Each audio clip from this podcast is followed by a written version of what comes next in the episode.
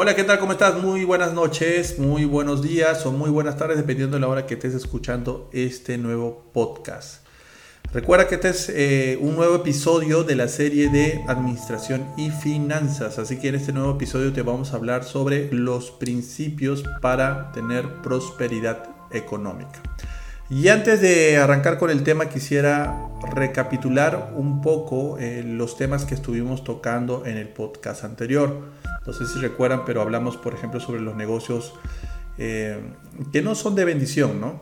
Que no son de bendición y les contaba un poquito acerca de la historia de mi vida en relación a cómo me formaron eh, mis padres, ¿no? Qué tipo de negocios ellos nos recomendaban no, no este, emprender, ¿no? Así que si no escuchaste el podcast, aquí vas a escuchar un pequeño extracto de lo que les estaba comentando en el podcast anterior.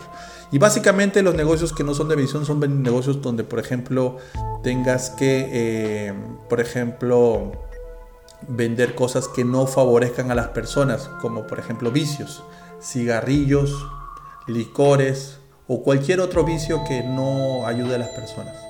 ¿Vale? Y entre otras cosas también estaba el tema de los negocios de préstamos, ¿no? Ese es un negocio que en lo personal, también lo mencioné, yo nunca he estado de acuerdo en ese tipo de negocios, porque generalmente los prestamistas, las personas que trabajan en eso, eh, son personas que viven de un interés súper, súper, súper alto y realmente este, las personas que, acceden a este tipo de, de, financiación, pues no, no, tienen una vida tranquila, no tienen una vida en paz, porque para empezar se endeudan, se vuelven esclavos del dinero y, terminan pues incluso este, amenazados, ¿no? Amenazados, pueden atentar hasta incluso con su vida, ¿no?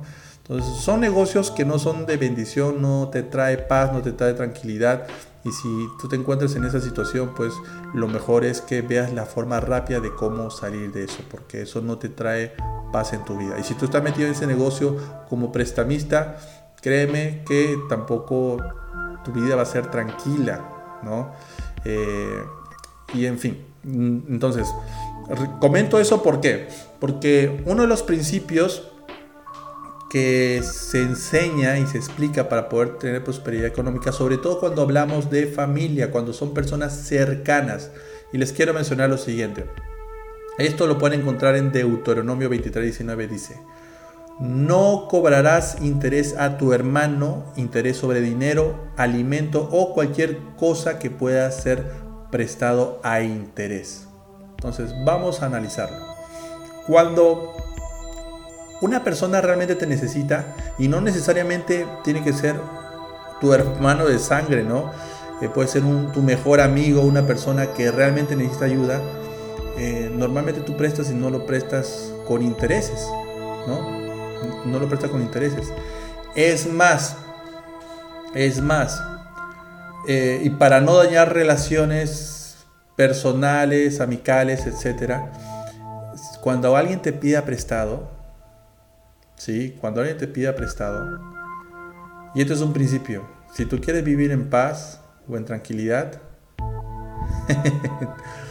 déjalo ir. ¿A qué me refiero con déjalo ir?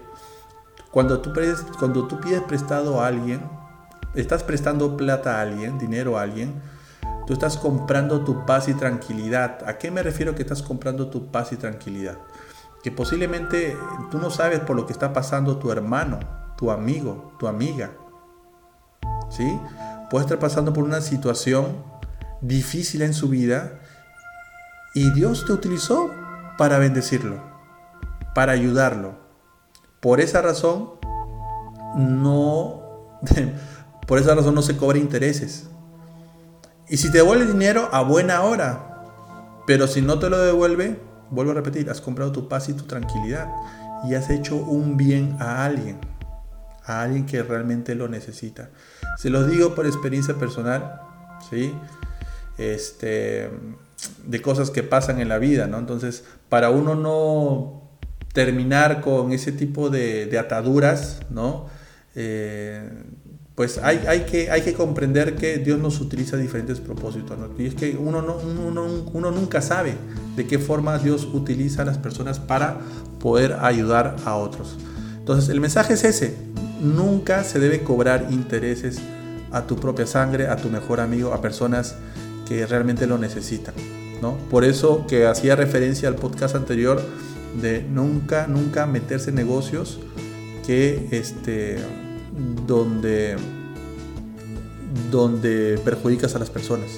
Cuando me refiero a perjudicar, me refiero eh, eh, lo que estaba mencionando hace un momento, a negocios que no vayan a beneficiarlo a la persona en su vida o en, su, o en sus finanzas, ¿no? En sus finanzas, ¿sí? Eh, cosas que le dañen el cuerpo, que no le den paz y tranquilidad. ¿Me explico? Entonces, para continuar y complementar, quiero compartirles otro principio y que se los voy a compartir en dos versiones. Por ejemplo, una de las claves para tener prosperidad económica es para comenzar que no construyas tu fortuna a través de fraudes. Y aquí lo quiero relacionar un poco con el tema de los negocios de redes de mercadeo, que muchas personas tienen el concepto que son negocios piramidales o son negocios fraudulentos, lo cual está alejado de la verdad. El network marketing es como cualquier otro negocio, es una industria.